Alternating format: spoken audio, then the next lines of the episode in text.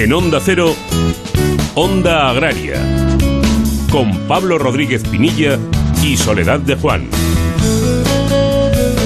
Muy buenos días, bienvenidos a Onda Agraria, donde hasta las 7 de la mañana hablaremos de campo, hablaremos de agricultura, de ganadería, de agroindustria, de alimentación y de todo lo relacionado con el medio rural. Soledad, muy buenos días.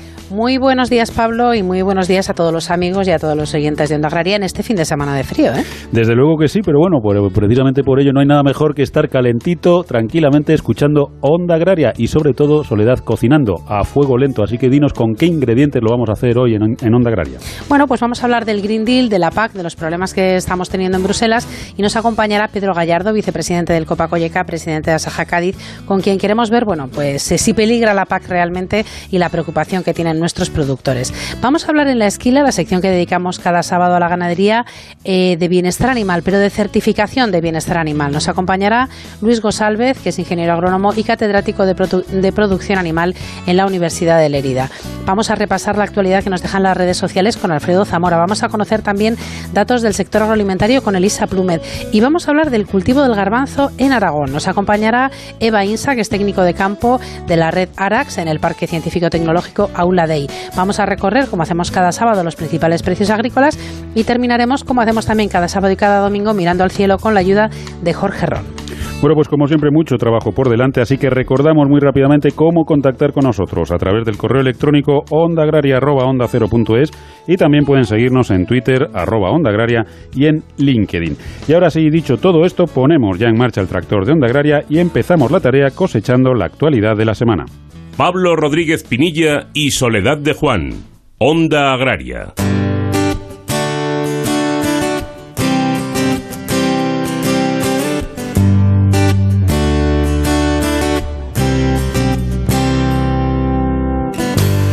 El paro en agricultura durante el mes de noviembre disminuye un 2,4% con respecto al registrado en octubre. Comparando este dato con el mismo mes del año anterior, el paro agrícola aumentó un 24,3%, lo que supone 35.849 desempleados más que en noviembre de 2019. Por comunidades autónomas, Andalucía encabeza la estadística con 77.457 desempleados correspondientes a la actividad agrícola, frente a los 14.627 de la comunidad valenciana, los 14.622 de Castilla-La Mancha y los 13.297 de Extremadura. En lo que respecta a la afiliación del sector a la seguridad social, subió un 2,5% en su tasa mensual. El ministro de Agricultura, Pesca y Alimentación, Luis Planas, presidió el pasado miércoles la primera reunión del Foro Consultivo sobre Transformación Ambiental y Digital del Sector Agroalimentario y Pesquero, creado por el Ministerio de Agricultura, Pesca y Alimentación para coordinar con el sector agrario y pesquero la ejecución del Plan de Recuperación, Transformación y Resiliencia del Gobierno.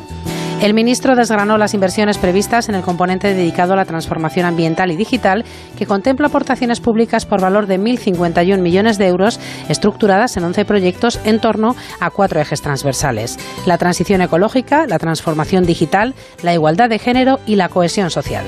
La Comisión de Agricultura del Parlamento Europeo aprobó el pasado martes 1 de diciembre el acuerdo con el Consejo sobre el paquete básico de normas que garantiza jurídicamente una transición sin problemas de la actual política agrícola de la Unión Europea a la futura. El texto acordado amplía la aplicación de la reglamentación existente de la PAC, que expiraría a finales de 2020 hasta finales de 2022, y garantiza así que los pagos directos y las ayudas a los agricultores y a los beneficiarios del desarrollo rural puedan continuar hasta entonces. Celebrada la reunión plenaria del Consejo General de Organizaciones Interprofesionales Agroalimentarias, donde se han sometido a informe las solicitudes de extensión de norma de la Organización Interprofesional del Sector Cunícola, Intercun, y la Organización Interprofesional de Ovino y Caprino de Carne, Interovic, así como la modificación de la norma existente en el caso de la Organización Interprofesional Láctea, INLAC, siendo todas ellas informadas favorablemente. Próximamente serán publicadas mediante una orden ministerial en el Boletín Oficial del Estado y resultarán de obligado cumplimiento para todos los integrantes del sector correspondiente, pertenezcan o no a la interprofesional del mismo. El sector agrario percibirá 59,53 millones de euros por reembolso de pagos directos de la PAC 2020 no usados de la reserva de crisis. Este importe, según la Comisión, fue deducido durante el año presupuestario 2020, que va desde el 16 de octubre de 2019 a 15 de octubre de 2020, de los pagos directos de la PAC a percibir por los agricultores con expedientes de más de 2.000 euros. Dado que la reserva para crisis no se utilizó, los importes deducidos podrán volver a ser reembolsados en el periodo ordinario de pagos, desde el pasado 1 de diciembre. La Comisión Europea prevé que la producción mundial de aceite de oliva en la campaña 2020-2021 sea cercana a los 3,23 millones de toneladas, un 0,75% superior a la campaña anterior, que representaría un incremento de 24.000 toneladas.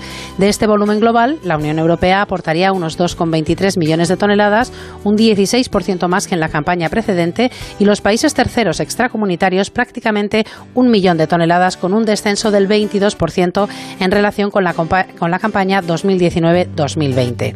España será el primer país productor con prácticamente 1,6 millones de toneladas, que supone un incremento del 42%, seguido de Grecia con 265.000 toneladas.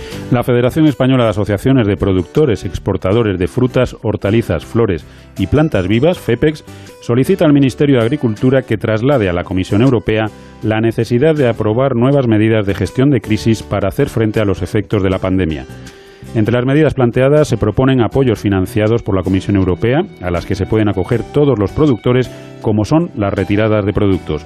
FEPEC solicita, además, que se activen las cláusulas de cooperación y salvaguardia para regular las importaciones a bajo coste desde Marruecos.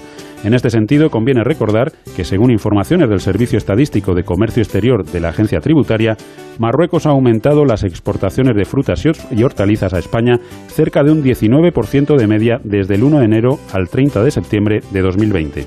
El Ministerio de Agricultura inicia la consulta pública del Plan Renove 2021, que permanecerá abierta hasta el próximo 16 de diciembre. Según el proyecto de presupuestos generales del Estado para el próximo año, el Ministerio tiene previsto destinar una partida de 9,5 millones millones de euros al Plan Renove de maquinaria y equipos agrarios, de los cuales 6,5 millones irán a subvenciones directas a la renovación y otros 3 millones a la bonificación de créditos con el mismo fin inversor. Y finalizamos con la buena noticia de la semana que nos ofrece David Frechilla desde Onda Cero Palencia. Muy buenos días, David. ¿Qué tal? Buenos días. Agroseguro ha cerrado el mes de noviembre con 483,5 millones de euros en indemnizaciones y abonadas a los agricultores y ganaderos asegurados. Esta cifra eh, supone el 87,1% de los daños registrados en 2020, que se sitúan hasta el momento en 554,8 millones. Este porcentaje de pagos y abonados supera el registrado en los años anteriores, concretamente el 83,6% en 2019 y el 84,1% en 2018, y supone el segundo más alto del último lustro. Solo en 2017 se registraba un resultado superior al 89,9% en la misma fecha, fruto del esfuerzo realizado por Agroseguro para compensar con la máxima agilidad los siniestros eh, relacionados con la grave sequía sufrida durante el segundo semestre del año. Onda Agraria, Onda Cero.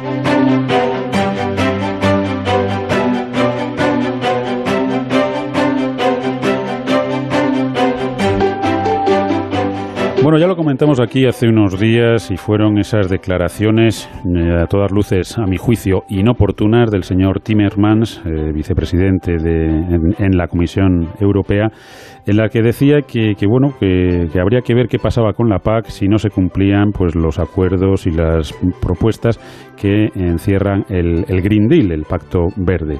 Bueno, pues claro, eso ha hecho temblar los cimientos porque con lo que está costando llevar a cabo esta reforma de la PAC y lo que cuesta en Europa hacer cada, cada cosita, pues que un señor con el peso político que tiene este señor Timmermans diga eso, pues evidentemente es peligroso. Pero de todo ello queremos hablar con Pedro Gallardo, que es vicepresidente del COPA y que precisamente han tenido en esta semana pues una, una reunión en la que se ha pues podido debatir sobre estas cuestiones. Pedro, muy buenos días y como siempre bienvenido a Onda Agraria. Pablo, muy buenos días. Un abrazo a los eh, Pedro, eh, la verdad es que bastante inoportuno este señor Timmermans, porque bueno, por lo menos podía haber esperado un poquito más adelante a que estuviera ya todo más, más cerrado y más, eh, no sé, un poco más estable para presionar, pero es que lo ha hecho en un momento en que, en que ha hecho temblar los cimientos.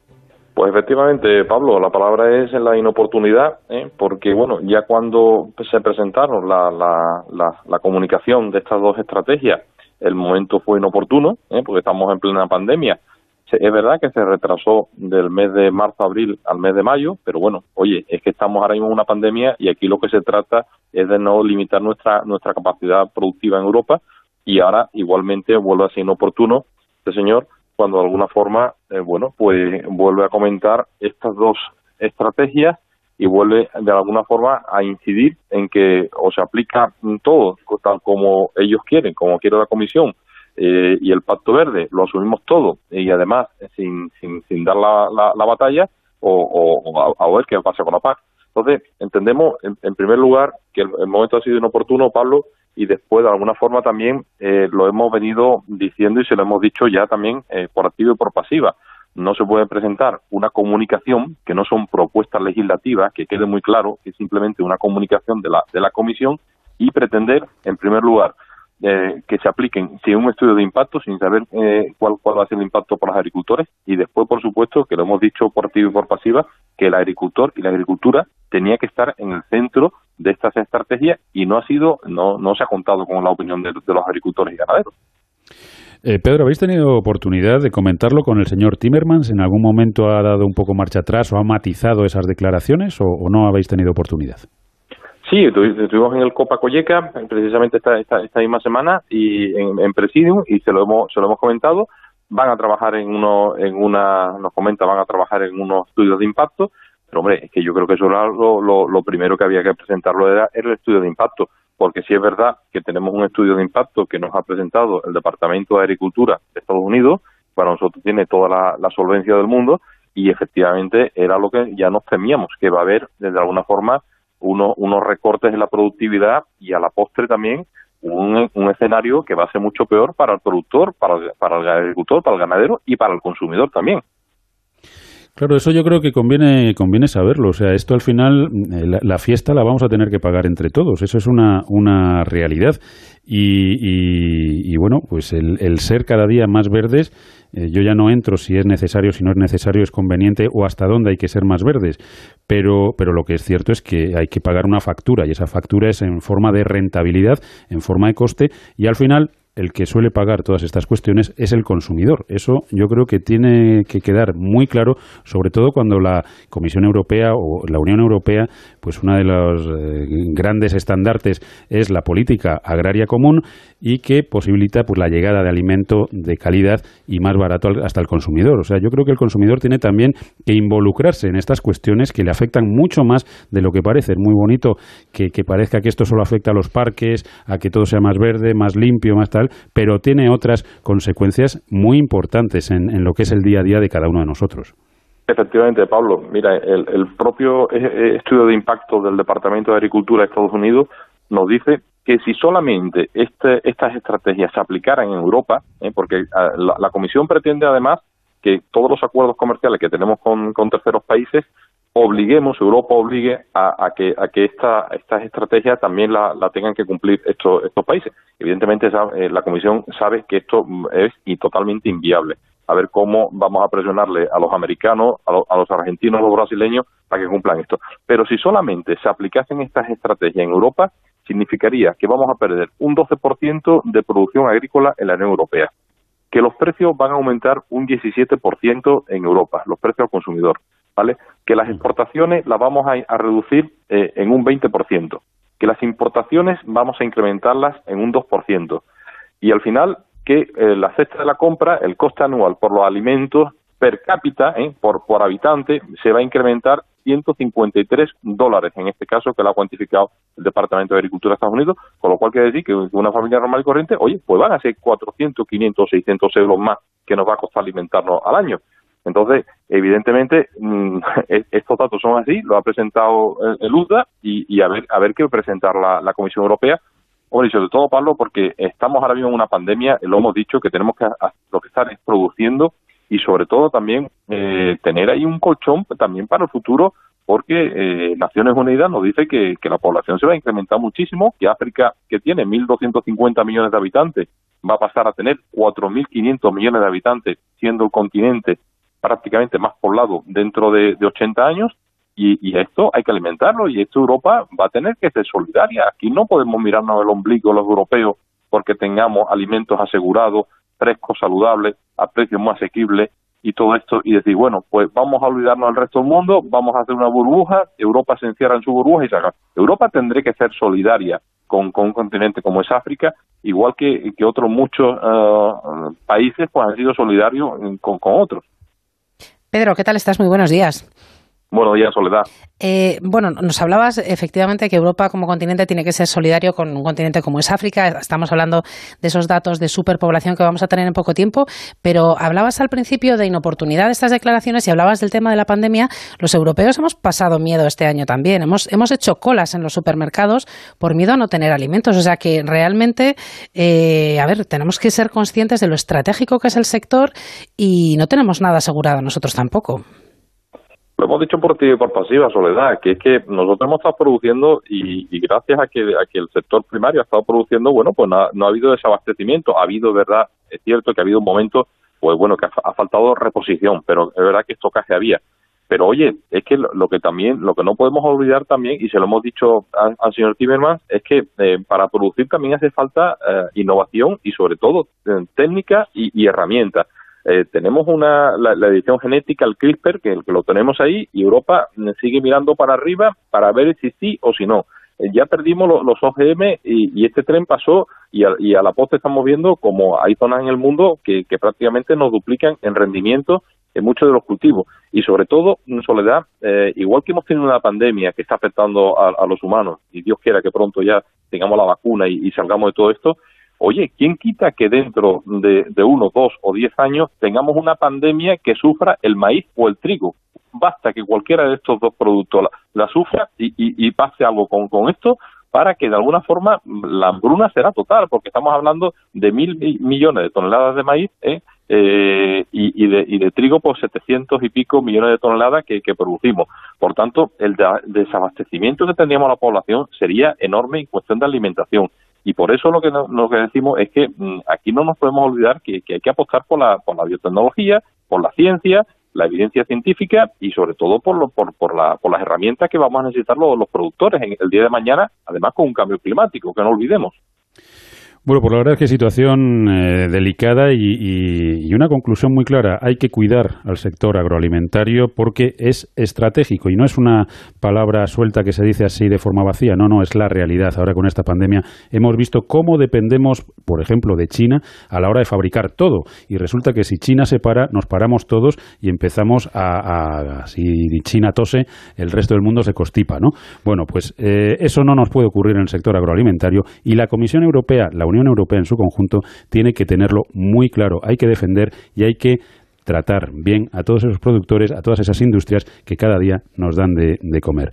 Pedro Gallardo, vicepresidente del COPA, como siempre, muchísimas gracias por habernos acompañado y esperemos que otro día podamos hablar pues de cuestiones un poquito eh, menos lesivas para nuestro sector, a ver si el señor Timmermans está un tempecito callado ¿eh? y, y bueno, pues tenemos buenas noticias para todos nuestros productores que la verdad es que se las merecen.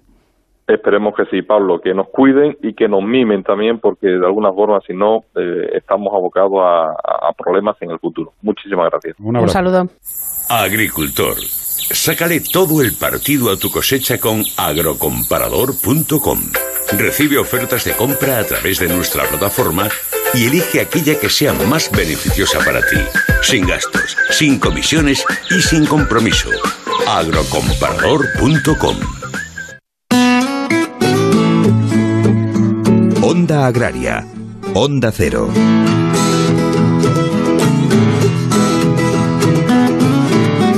Y como cada sábado llegamos ahora, Pablo, a la esquila, la sección que dedicamos a la ganadería. Hoy vamos a hablar de bienestar animal y de certificación de bienestar animal. Lo vamos a hacer con don Luis Gosálvez, que es doctor ingeniero agrónomo en producción animal, es catedrático de producción animal en la Universidad de Lerida y una de las personas que más sabe de bienestar animal de España porque lleva trabajando en ello toda su vida. Luis, muy buenos días. Bienvenido a Onda Agraria. Buenos días, muy buenos días. Eh, bueno, la primera pregunta, quizás obligada, ¿cómo se puede medir el bienestar animal? Bueno, para ante todo decir que el bienestar animal es un término en sí, mismo muy muy muy ambiguo, puesto que definir el bienestar pues no siempre es fácil. Nosotros lo medimos en base a cuantificación del estrés, que son eh, un análisis de parámetros puramente biológicos, pero también, en mi opinión, es necesario cuantificar la estabilidad del entorno que tiene, puesto que estos parámetros se pueden ver alterados en caso de tener un, estado, un, entorno que le rodea al animal que sea muy inestable. en general se utiliza eh, uniendo estos dos factores y después del año 2005 un término que se llaman indicadores de bienestar animal, que son pues una serie de factores tanto del animal como del entorno, que tienen más o menos posibilidad de incidir negativamente sobre, y aquí viene una idea que quiero, que me parece importante resaltar, que tal vez sería más mm, lógico hablar de, calidad de vida del animal que de bienestar en sí mismo. Por la calidad de vida sí lo podemos definir y, y, de manera más clara que lo que es el bienestar en sí mismo. Y, y, también, pues incluso hasta de protección del animal, o sea, proteger al animal de situaciones adversas, ¿no? No sé si con esto me parece que... Sí, entiendo que además se establecen una serie de parámetros precisamente para, para medir este bienestar. Es verdad que es una... Simplemente la palabra ya es, eh, es tan amplia, ¿no? Y la calidad de vida del animal. ¿Qué papel tiene, Luis, eh, el cuidador y el entorno cuando estamos hablando de bienestar eh, de nuestros animales?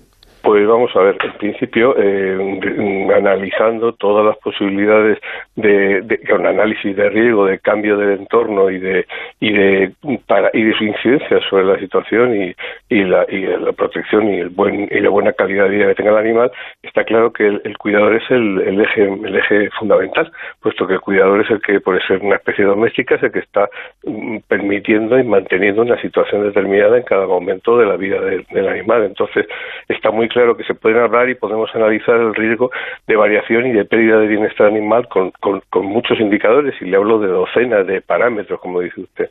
Pero está claro que quien, quien trabaja, quien hace, quien hace los, los indicadores malos regulares y los buenos los puede hacer malos o los fáciles malos, es la persona que trabaja. Es sin duda la clave de, de, de, de, la buena vida y de la calidad de vida que tenga un animal en una granja, ¿no? El cuidador. Sí, Luis, muy buenos días. Eh, eh, bueno, el bienestar animal, desde luego, está, está, aparte de ser una cuestión necesaria, imprescindible, por supuesto, pero está muy de moda, ¿no? Ya el consumidor también interviene y busca productos que certifiquen y que, que bueno, pues le, le, den cierta garantía de que esos animales, esos productos se han producido precisamente con ese estándar de, de bienestar animal. En ese sentido, ¿cómo estamos en Europa con, con la legislación en bienestar animal y, y cómo está el resto del mundo? Porque, claro, aquí hay una cuestión que nuestros productores muchas veces dicen, sí, sí, sí, yo soy muy bueno con mis alimentos, pero en el mercado, en el supermercado, en la industria estoy viendo productos que vienen de otros países que no son tan buenos y se venden igual. ¿Qué hacemos ahí? ¿Cómo, cómo nos, cómo nos pues, organizamos? Pues mire usted, está clarísimo que eso es una realidad. Y de hecho, la legislación viene marcando desde hace ya pues treinta y tantos años como uno de los principales eh, líneas que lo que se ha importado tiene que tener las mismas condiciones. Yo, en mi opinión, realmente eso no se puede dar. O sea, sí, evidentemente es una, una, un, una declaración de intenciones, pero la verdad es que el marco europeo es muy, eh, marca mucho, mucho la forma de trabajar en, en una granja y no eh, fuera, cuando usted fuera otras legislaciones, otras regulaciones, todas las que están más o menos interesadas en este proceso son las que pretenden exportar a la Unión Europea. Entonces la legislación, en mi opinión, ahora mismo estamos hemos entrado en el cambio de, de, de, de la estructura del Parlamento Europeo y la Comisión Europea en una, en una, en una, ola que parece que va a romper lo que llevábamos pues ocho o diez años, que era una cierta inestabilidad de nueva legislación. La legislación en mi opinión, cubre bastante bien una muy buena manera de trabajar, o sea, decir, los, los ganaderos eh, mm, que trabajan bien en condiciones están más o menos todos en, en bien recogidos a la legislación y ninguno la infringe, y bueno, lo que se, lo que sí que pone es el foco en gente que la verdad no tiene buena, no tiene buena praxis. Hasta ahora, en mi opinión, ha ido bien. Lo que pasa es que, como he dicho, nueva, el nuevo marco comunitario a mí me parece que, que los vientos que corren es de querer modificar y de querer imple, implementar medidas más duras y de más de una, una más control de, de, la forma de trabajar del, del ganadero no yo no sé eso es tiene una raíz en mi opinión muy muy, muy política más que más que más que digamos técnica no mm. técnicamente en mi opinión se cubre muy sobradamente una buena vida. En los casos genéricos y la, la legislación marca eh, digamos una buena base de trabajo pero bueno, pues políticamente hay una corriente que quiere que quiere incrementar esta esta digamos esta regulación y, y yo creo que de hecho en un comité de trabajo de la Unión Europea eh, estás, estoy viendo que está, está haciendo la línea, de hecho ya se está haciendo trabajo, principalmente se está empezando el tema de transporte, pero nada nada hace prever que no que no pretendan hacer una modificación hacia incrementar los estándares de bienestar animal en todas las producciones. ¿no? A pesar de todo, ya veremos esto, porque como ustedes saben, me imagino bien, pues esto es un proceso de años, o sea, la legislación tampoco se modifica en una, semana y ya veremos cómo se desarrollan los equilibrios. La situación actual, en mi modesta opinión, está perfectamente bien y cubre una muy buena praxis laboral del ganadero, pero claro, pues si por la razón que sea hay corrientes de opinión que pretenden controlar más y más el tema de cómo trabaja un ganadero, la forma de cómo se trabaja, pues pues pues esto al final tiene un reflejo en, todos los debates de la comisión y en todos los debates del Parlamento. Curioso es, y me gustaría hacerle mención ahí, lo poco en el fondo ya puestos a trabajar se podrían dedicar a, regular la forma en que, en que, el, hombre, no, olvide que esto, todo es una forma de regulación de la, de la relación hombre-animal. También cabría que se trabajara y profundamente la regulación de la, relación hombre-animal en el caso de las especies, eh, digamos, caseras, no domésticas, o de animales de compañía, no solamente animales, eh, digamos, de, abasto o de granja. ¿no? Pero nuestro parece que no tiene tanto interés político y, y se trabaja, de hecho se trabaja, pero no tanto. ¿no? Pues un, tema complejo, ¿no, Luis? Que yo creo que siempre el sector es lo que está demandando, o sea, criterio científico y técnico para definir las medidas que sean necesarias. Por supuesto, el, principal interesado es el agricultor y en este caso el ganadero, ¿no? En que sus animales estén bien cuidados y producir alimentos de calidad. Pero bueno, parece que a veces son otras corrientes las que las que priman. Luis, nos queda poquito tiempo, pero eh, ¿qué características debería contener una certificación en bienestar animal?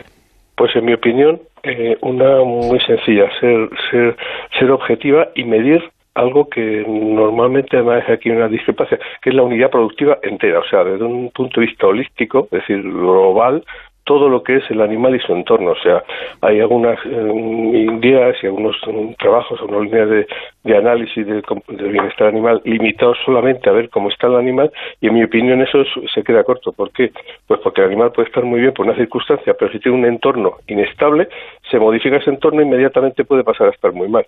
Entonces, en mi opinión, la certificación debe medir, pues eso, digamos, eh, debe parametrizar todos los pequeños parámetros que la, la cotidianidad de una vida en una granja significan para un animal y todos ellos valorarlo y hacer de los más o menos graves en base en cuanto a protección del animal en base a un análisis de, riesgo de que, de que, exista el cambio, es decir, de estabilidad o no estabilidad de los parámetros.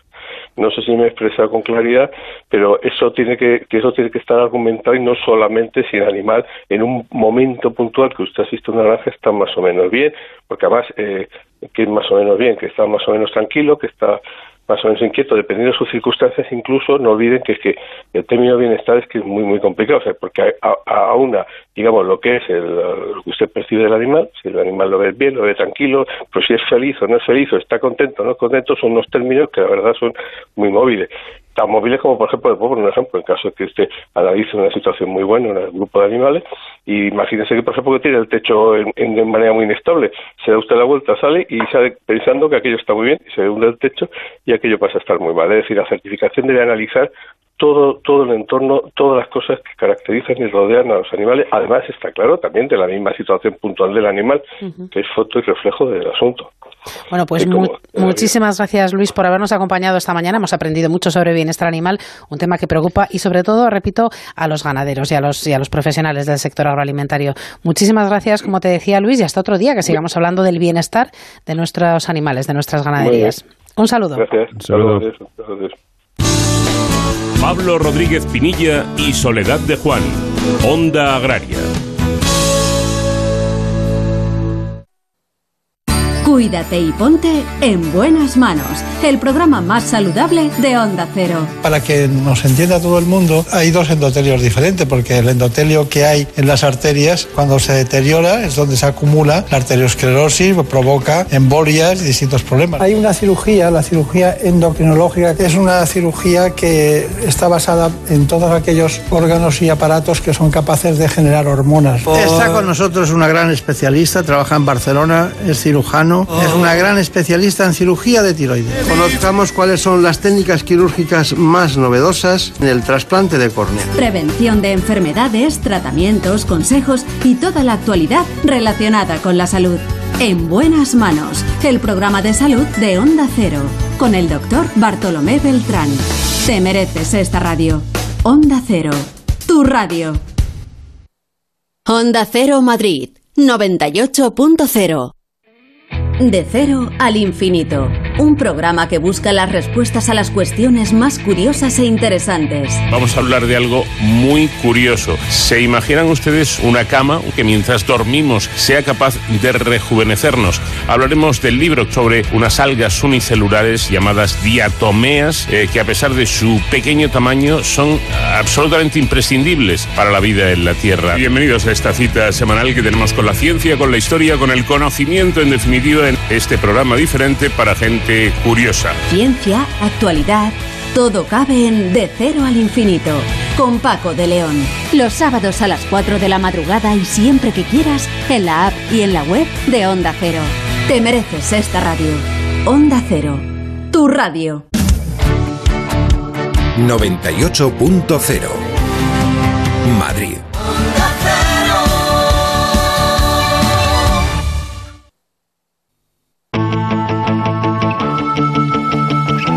Pablo Rodríguez Pinilla y Soledad de Juan. Onda Agraria. Bueno, pues ya estamos de vuelta. Recuerden que están escuchando Onda Agraria, que están en Onda Cero y que les acompañaremos hasta las 7 de la mañana hablando de campo, Soledad. Y recuerden además que pueden hacer Onda Agraria con nosotros escribiéndonos a ondaagraria.onda0.es y también a través de las redes sociales. Hay que buscar en Twitter y en LinkedIn Onda Agraria. Y ya que se meten en las redes sociales, lo que vamos a hacer, Pablo, es repasar la actualidad que nos ha dejado esta semana en las redes sociales. Y eso significa que tenemos con nosotros a Alfredo Zamora. Alfredo, ¿qué tal? Muy buenos días y como siempre, bienvenido a Onda Agraria. Hola, muy buenos días. Muchas gracias. ¿Qué tal? Muy buenos días, Alfredo. Buenas.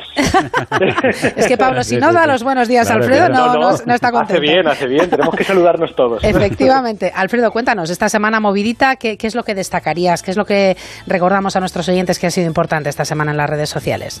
Pues la verdad es que esta semana, además de los eventos digitales que llegando ya a fin de año se están celebrando muchos, se ha comentado en las redes del sector que la Comisión eh, de Agricultura del Parlamento Europeo haya dado luz verde a la aprobación de los reglamentos transitorios que van a garantizar la continuidad de la PAC y la recepción de los fondos agrícolas europeos para los años 2021-2021, digo 2022, perdón.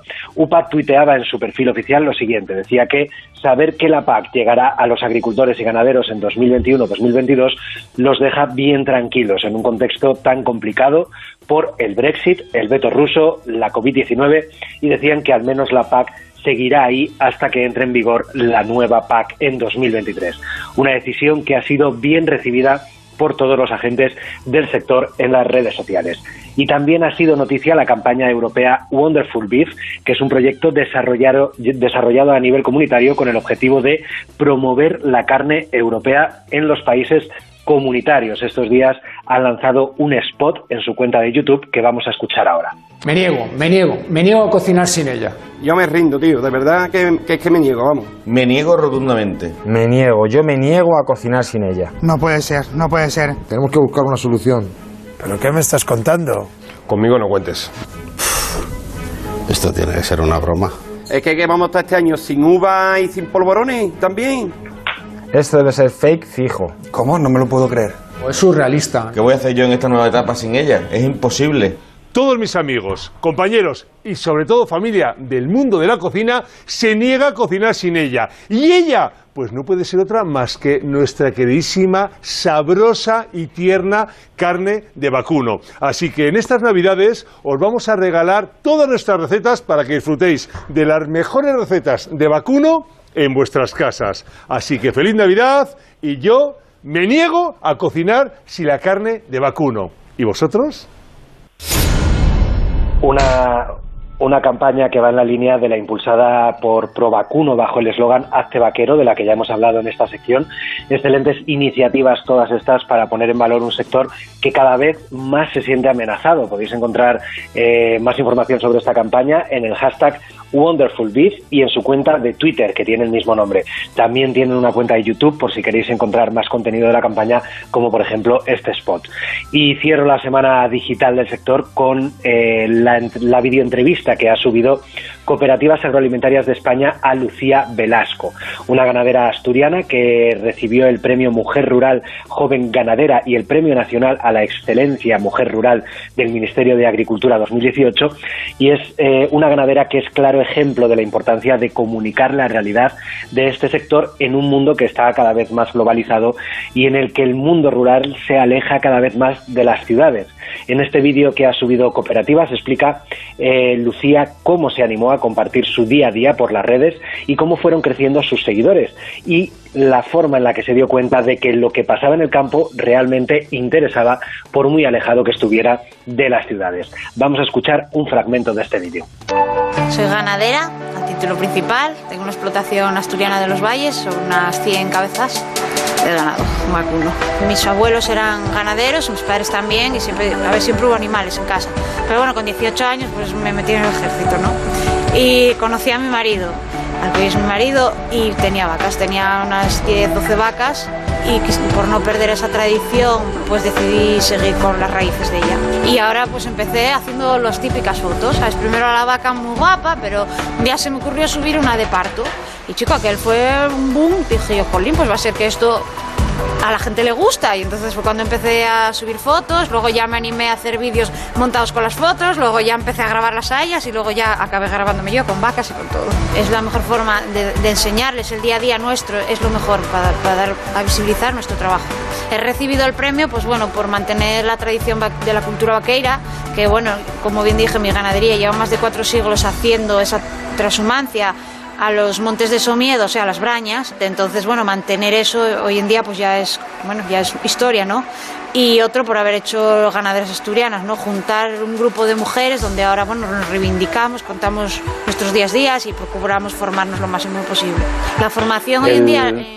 El ejemplo de Lucía es un caso de pasión por el campo, de trabajo incansable y de comunicación digital que cuanta más gente lo conozca, mejor porque cuanto más se difunda la realidad del sector, pues más puesto en valor estará y la ganadería de este país estará mejor defendida. Así que desde aquí animo a todo el mundo que se quiera animar a comunicar, que siempre es bienvenido y tiene un valor muy importante el comunicar la realidad de este sector. Claro que sí, además es imprescindible para todos. Alfredo, como siempre, muchísimas gracias, que no pases mucho frío este fin de semana y hasta el próximo sábado.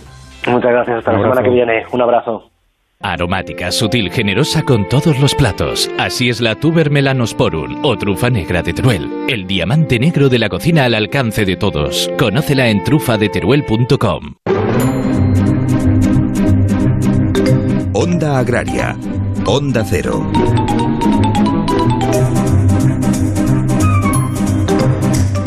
Bueno, pues aquí seguimos, ya saben que están escuchando Onda Agraria y que les acompañamos hasta las 7 de la mañana hablando de campo. Y ahora precisamente nos vamos al campo, nos vamos mm, concretamente hasta Aragón, donde vamos a conocer unos ensayos, unos, bueno, pues unas pruebas que se están realizando sobre garbanzo.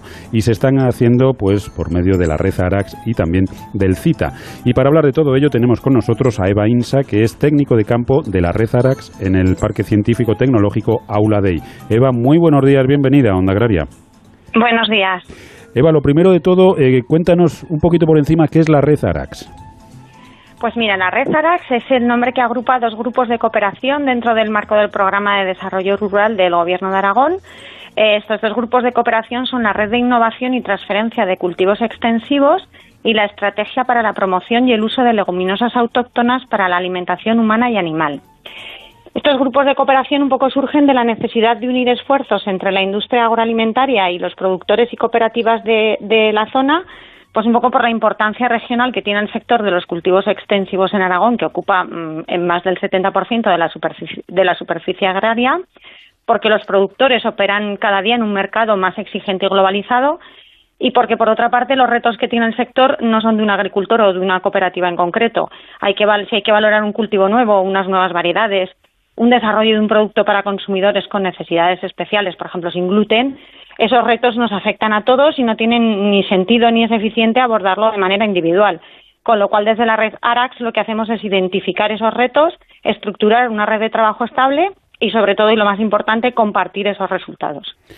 La verdad es que es un trabajo increíble, sobre todo esta última parte que comentas de compartir los resultados, porque eh, el trabajo de campo está bien, el trabajo de despacho y de, laboratorio está bien, pero si esos trabajos no se conocen, la verdad es que es un problema. Y yo creo que antes teníamos cierto déficit de que todo ese trabajo que se realiza eh, llegara al productor y llegara a la industria, ¿no? Y yo creo que, que es, una, es una labor muy importante, tanto la de campo, insisto, como la de laboratorio, como la de comunicación de esos, de esos datos. Bueno, hablamos de cultivos extensivos, entre ellos eh, unos cultivos que en España siempre han sido tradicionales, que poco a poco han ido perdiendo peso en nuestros planes de, cultivo, en nuestros planes de siembra.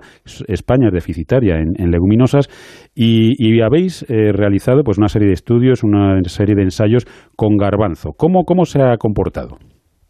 Pues mira, la verdad es que este año yo creo que agronómicamente podemos decir que todos los cultivos se han comportado fenomenal. Este año ha sido un año bastante propicio. Yo creo que lo, más importante es cuando le preguntas a un agricultor y te contesta ya con una sonrisa. Eh, en cuestión de garbanzos hemos eh, hemos cogido dos zonas geográficas de Aragón eh, interesantes porque históricamente ya teníamos contacto que habían hecho cultivo de garbanzo, que son en las Altas Cinco Villas Sádava y en las terrazas del Gallego fuera. Y se han especificado dos eh, conceptos de ensayos muy diferentes. Se han eh, sembrado en secano en dos fechas diferentes, en lo que nosotros llamamos invierno y primavera, que son en, una en otoño-diciembre, o sea, en, en, octubre-noviembre y la otra para febrero más o menos, en secano con seis variedades comerciales. Allí lo que textamos es la, la adaptabilidad de las variedades al secano y hacemos una comparativa de producciones. Y luego en el regadío hemos elegido también las dos fechas de otoño y primavera, tanto en Sadaba como en Zuera, y allí es una característica y una naturaleza diferente del ensayo. Allí valoramos esas seis variedades comerciales que están mejoradas genéticamente, por así decirlo, con 15 variedades del banco de germoplasma del CITA que nos proporciona las semillas para caracterizar agronómicamente esas variedades históricas, cómo se adaptan a nuestras zonas y si de allí podemos sacar una variedad autóctona que podamos multiplicar. Eva, ¿y ahora cuáles son los siguientes pasos? Ya tenemos estos primeros, eh, pues estas primeras conclusiones. Los siguientes pasos con, estas variedades de garbanzos, ¿cuáles son? Bueno, pues este año, eh, como te he dicho, eh, lo primero que hemos hecho es las características agronómicas en campo que sean viables.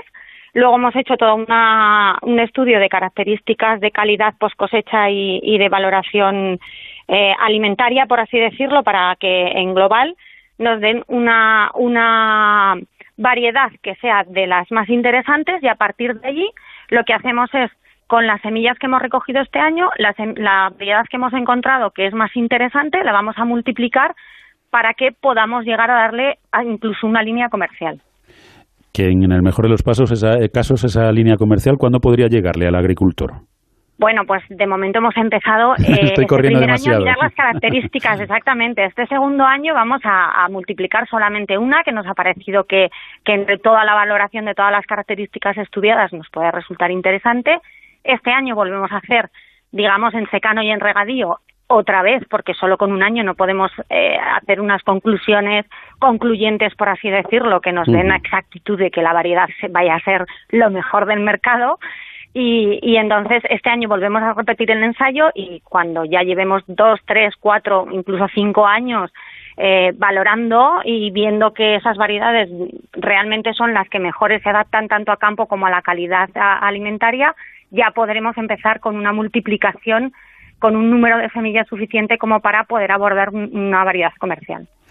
Bueno, pues un trabajo concienzudo, desde luego, que merece la pena para, ir recuperando esas variedades, para ir recuperando cultivos interesantes para nuestros productores y que, como decíamos al principio, pues poquito a poco han ido desapareciendo en nuestro campo, uno mm, sustituyéndose por otras variedades y otro por otros cultivos, ¿no? Pero bueno, esperemos que con estos estudios vuelva ese, ese garbanzo autóctono a nuestros campos y sobre todo que pueda ser comercial y ser rentable para nuestros productores. Eva, eh, técnico de campo de la red Arax en el Parque Científico Tecnológico Aula Day. Muchísimas gracias por habernos acompañado. Enhorabuena a toda la red Arax por estos trabajos, tanto de campo como, como luego los posteriores. Y, mucha suerte en el, en el futuro, ¿no? que sigáis trabajando y que sigáis proporcionando buenas variedades y recuperando cultivos para nuestros productores. Muy bien, muchísimas gracias a vosotros. Un saludo. Un saludo. Diego, ¿cómo te ha ido la cosecha este año? Hola Juan, la cosecha ha sido buena y gracias a agrocomparador.com ya estoy recibiendo ofertas para venderla. ¿Agrocomparador.com? Sí es una nueva plataforma que pone en contacto a vendedores y compradores de forma directa. Es súper sencillo, gratuito y te asesoran en el precio de venta. Pues tomo nota. Agrocomparador.com. Eso es, agrocomparador.com y sácale partido al campo. Onda Agraria. Y seguimos, Pablo, con nuestro tractor de onda agraria aparcado en la comunidad autónoma de Aragón. Y es que ahora llega el turno del dato de la criba, una sección en la que con Elisa Plumet lo que vamos a hacer es desgranar datos de distintos sectores del sector siempre agroalimentario. Elisa, ¿qué tal estás? Muy buenos días. Buenos días, Soledad, y buen sábado, Pablo. Buen sábado, Elisa. ya, ya, me he dado cuenta de que estabais dando un paseo por Aulada y buena zona es esa. Sí, ¿eh? claro que sí. Un trabajo increíble el que se está haciendo y la verdad es que, bueno, pues, pues yo creo que hacen falta más iniciativas de este, de este estilo, aunque se está trabajando muy bien, ¿no? Y, y sobre todo esa colaboración que comentábamos con Eva del de, el campo, la industria, el, el, productor. Bueno, yo creo que es muy interesante toda, toda esa, esa transferencia de conocimiento. Así es. Elisa, ¿qué datos nos traes esta mañana? Bueno, pues este sábado retomo la calculadora, como dice Sole, y voy a dar cifras sobre la cadena del vino en España, sobre lo que supone. Estos datos proceden de un informe que ha encargado la Interprofesional del Vino a Analistas Financieros Internacionales, AFI, y que se presentó el pasado lunes eh, en un evento que organizó la Interprofesional del Vino y lo presentó el propio presidente de AFI, que es Emilio Entiveros. Por cierto, la mayoría de estos datos se pueden encontrar en una infografía que se está, está divulgando la Interprofesional a través de las redes sociales y que las infografías son una de las mejores maneras de contar los datos, pero bueno, vamos a contarlos de viva voz y vamos a ellos. Eh, algunos de estos datos son bastante conocidos por el sector, como por ejemplo, sabemos que España es el mayor viñedo del mundo, el viñedo más grande del mundo con casi un millón de hectáreas. Y esto nos convierte en el tercer país productor de vino en el mundo, con una media de 38 millones de hectolitros de vino al año, lo que nos lleva a pensar, pues bueno, que si tenemos el mayor viñedo y tenemos la tercera producción del mundo, pues bueno, los rendimientos no son los mejores del mundo, pero bueno, tenemos otras cifras que también son positivas. España es el primer exportador de vino en volumen, pero el tercero en valor, y aquí es lo mismo. Eh, hay que ver que a, a, determinados países exportamos mucha cantidad, pero se exporta a granel, con lo cual los precios, el precio medio sería bueno incrementarlo. Y ahora voy a dar unas cifras que a mí me parecieron más novedosas, por lo que supone la cadena del vino, la cadena de valor del vino en la economía y en la sociedad española. El valor de la cadena del vino de, en, en España supone el 2,2% del valor añadido bruto en nuestro país, lo que es lo mismo que el 2,2% del PIB. Y por cada euro que se genera en este sector, se genera un 1,75 euros de valor añadido de manera directa o indirecta. O sea que la, cada, cada euro que se produce en la cadena vitivinícola genera más valor todavía. La cadena del vino eh, da Uh, da, genera 427.000 puestos de trabajo, lo que supone el 2,4% del empleo en España. Y de esos 427.000 puestos de trabajo, alrededor de la mitad son empleos eh, directos. Y ahora que se habla tanto de los presupuestos generales del Estado, pues el mundo del vino mmm, aporta eh, directamente a las arcas públicas unos 3.800 millones de euros. Además, la vitivinicultura supone una actividad que fija la población en el medio rural y para esto se analiza la superficie de viñedo en las diferentes regiones y provincias y el descenso o aumento de población pues en lugares tan vitivinícolas como La Rioja, Ciudad Real, Toledo, Albacete, Valencia, Álava, etcétera. Con todo esto voy a terminar eh, haciendo una pregunta que realizó la directora de la Interprofesional del Vino, Susana García, a, eh, cuando se presentó este informe. Su reflexión es cómo seríamos los españoles si el vino no hubiera existido en nuestro país. Y yo añado, ¿qué sería España si el vino no existiera a tenor de todas estas cifras? La verdad es que nos has puesto una pregunta muy complicada, Lisa. Sí, sí. Pero sí, cambiaría totalmente el escenario, nuestra fotografía, nuestra, nuestra todo, ¿no? Nuestra cultura, nuestras tradiciones. Sí, a lo mejor lo valorábamos más, ¿no? A lo mejor siendo tan nuestro como es, pues lo tenemos un poco ahí aparcado como diciendo, bueno, lo tienes seguro y no lo valoras menos, ¿no? A lo mejor si España no fuera la potencia que es en cuestión eh, vitivinícola, pues, pues apreciábamos más el trabajo de los productores y los grandes vinos que se hacen en España, ¿no? Y a lo mejor esos países también le dan más presupuesto al sector eh, agrario del que le da el gobierno español, ¿no? Que yo sí, creo sí. que esa es una cuestión solamente con los números, con lo que ofrece el sector a, a las arcas del Estado, yo creo que necesita y merece recibir mucho más de lo que, de lo que recibe. Pero bueno, eso es harina de otro costal. Elisa. Totalmente. Sí, ahí nos metemos ya Sí, sí. en cuestiones bastante más complicadas, Sí, pero sí, bueno. Elisa, muchísimas gracias como siempre por este repaso, por estas cifras pues tan complicadas de, de- de- de obtener, de conocer, pero tan interesantes, sobre todo para la gente que no se dedica al mundo del vino. La verdad es que es, es importante conocerlas. Muchísimas gracias, que pases un estupendísimo fin de semana. Yo creo que por allí vais a tener también mucho frío, pero bueno, pues en casita. Bueno, pues de momento vamos a aprovechar el sábado que para eso madrugamos. Efectivamente, un saludo, Elisa. Un abrazo. Onda Agraria. Onda Cero. Fertiberia, líder en fertilizantes, le acerca la información de los mercados agrícolas. Y como cada sábado repasamos los principales precios agrícolas, vamos a empezar con el trigo blando panificable, que se ha pagado a 206,73 euros tonelada. El trigo duro lo ha hecho a 274,04 euros tonelada y la cebada pienso lo ha hecho a 180,95 euros tonelada. Por ejemplo, la alfalfa a 166,67 euros tonelada. Y repasamos también el precio de guisantes secos que se han pagado a 238,74 euros tonelada. Repasamos también precios medios nacionales en origen de frutas y de hortalizas por cada 100 kilos, empezando con la manzana golden, 56,68 euros, la pera blanquilla, 53,10 euros, la berenjena, 33,91 euros y terminamos hoy con el calabacín, 36,35 euros 100 kilos. Fertiberia. Toda una vida siendo referencia en la agricultura española. Con una apuesta firme y constante por la innovación y la sostenibilidad. Ofreciendo productos y servicios de primera calidad. Dando respuesta a todas las necesidades del agricultor y persiguiendo siempre la máxima rentabilidad de sus cultivos. Solo una marca. Fertiberia.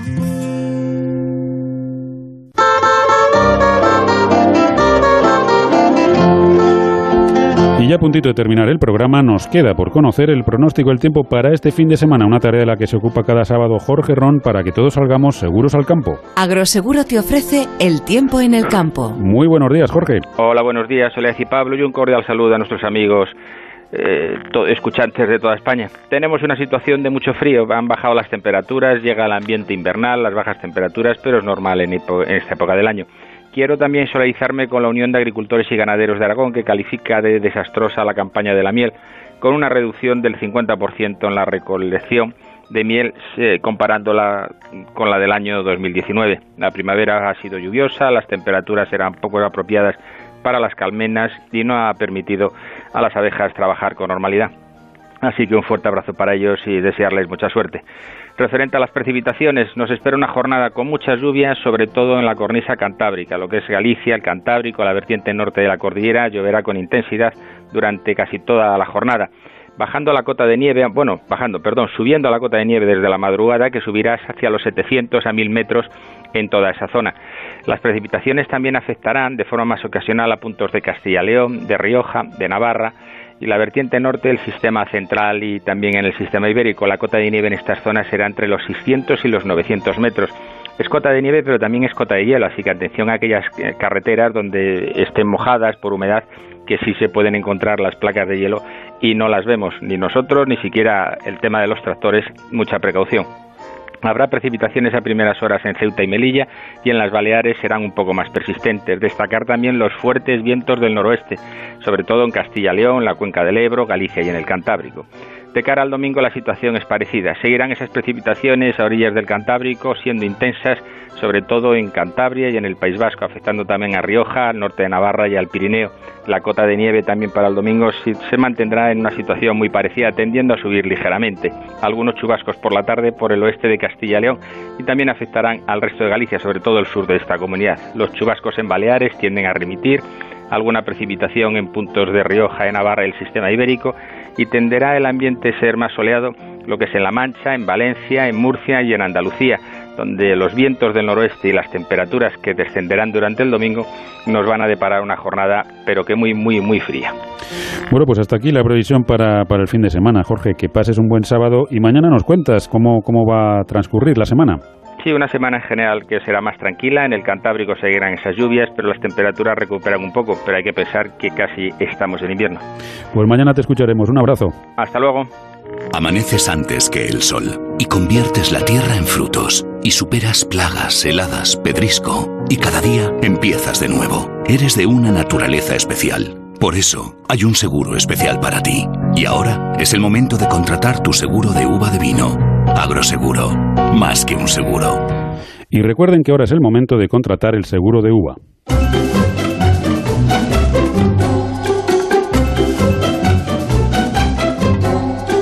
Bueno, pues ahora sí que sí, se nos acabó el tiempo, pero solo por hoy, porque mañana de 6 a 7 de la mañana, pues les esperamos aquí en Onda Agraria, ya saben, en Onda Cero, para seguir hablando de campo y también hablaremos un poquito de mar.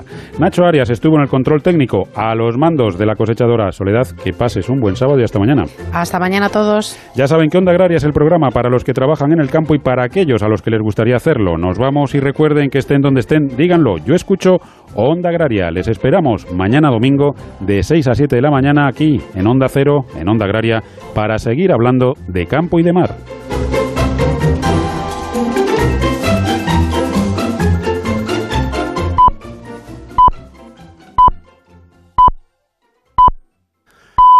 Son las 7, son las 6 en Canarias y esto es lo que está pasando ahí fuera.